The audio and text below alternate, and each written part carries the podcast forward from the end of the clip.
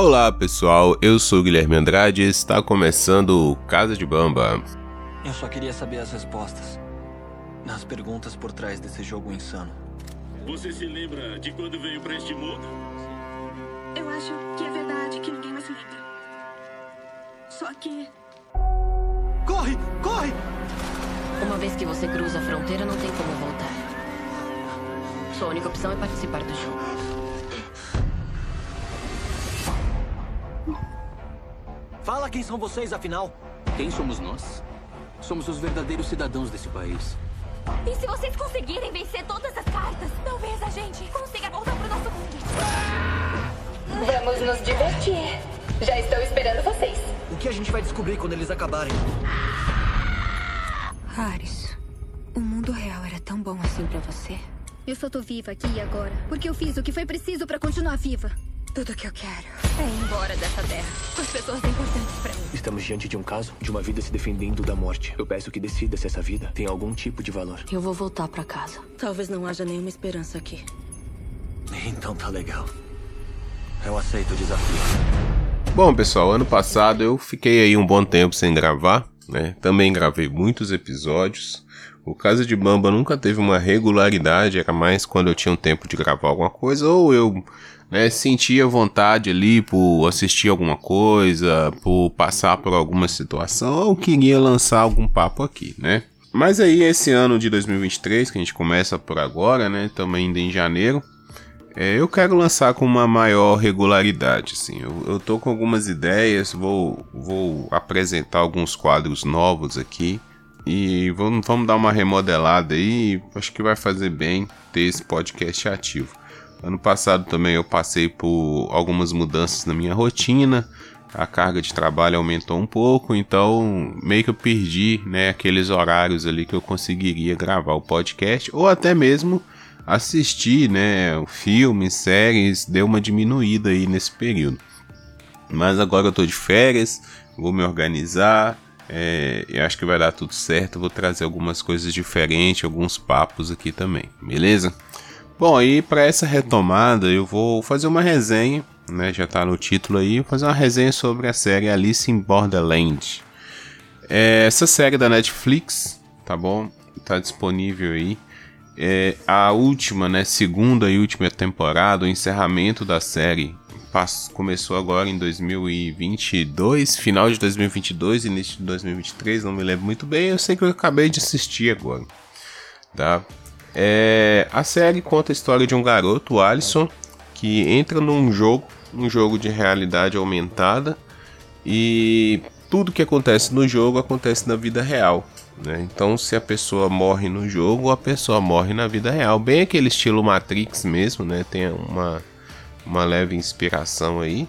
Então, é, eles têm que jogar esses jogos para sobreviver, né?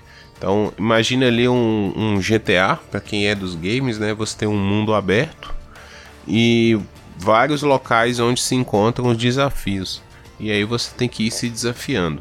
Bom, mas ah, e se eu não quiser é, jogar? Bom, aí você tem um visto, né? Eles chamam de visto, com tempo limitado. Se o tempo acabar, você morre.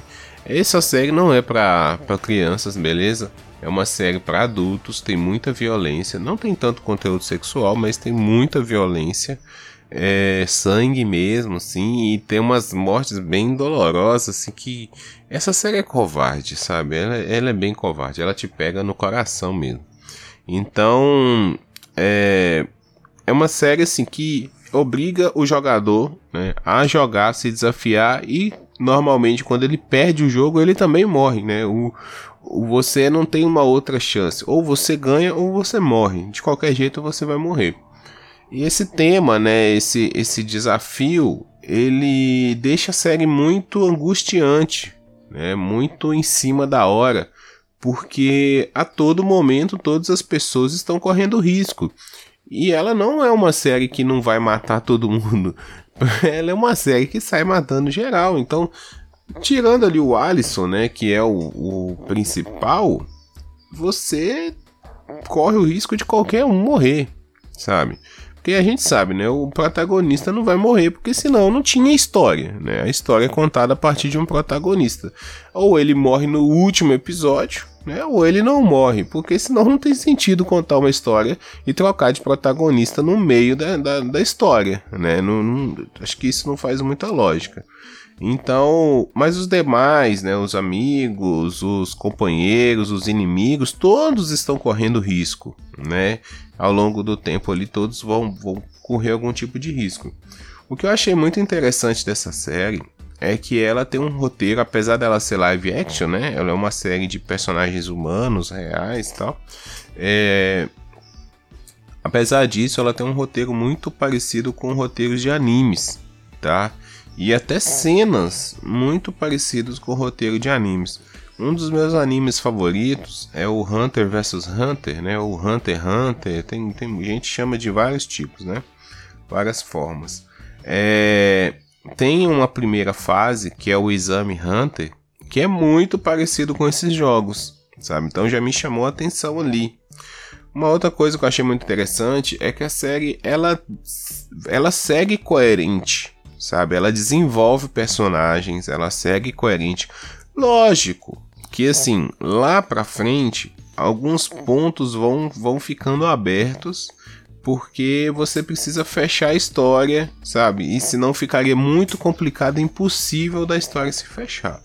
Mas isso são algumas suspensões de, de, de, descrença que a gente faz pelo, né, por você já estar envolvido na história.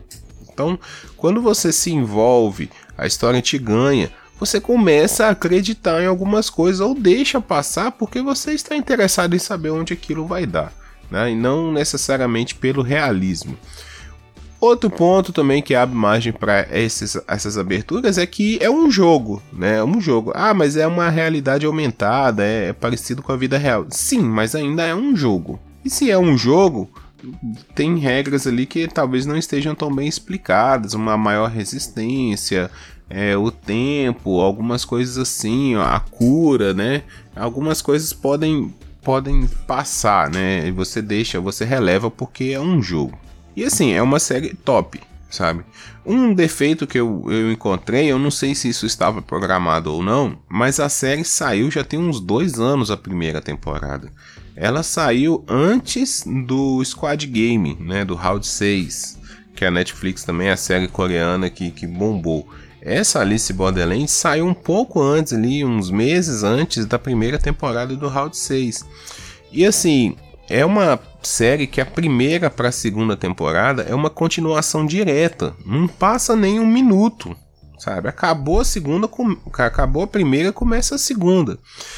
E por ter demorado tanto tempo para sair, eu acompanhei, né, a primeira quando saiu, a segunda quando saiu, eu esqueci de muitas coisas, assim, infelizmente, porque a gente assiste muita coisa, então, é, ao longo ali eu fui conseguindo recobrar algumas, algumas ideias, mas a série não faz flashback, ela não faz no, nos capítulos anteriores, e alguns personagens ali que tiveram uma relação com o protagonista mas ficou um pouco para trás, você se esquece onde aquele personagem entrou, qual foi o contexto.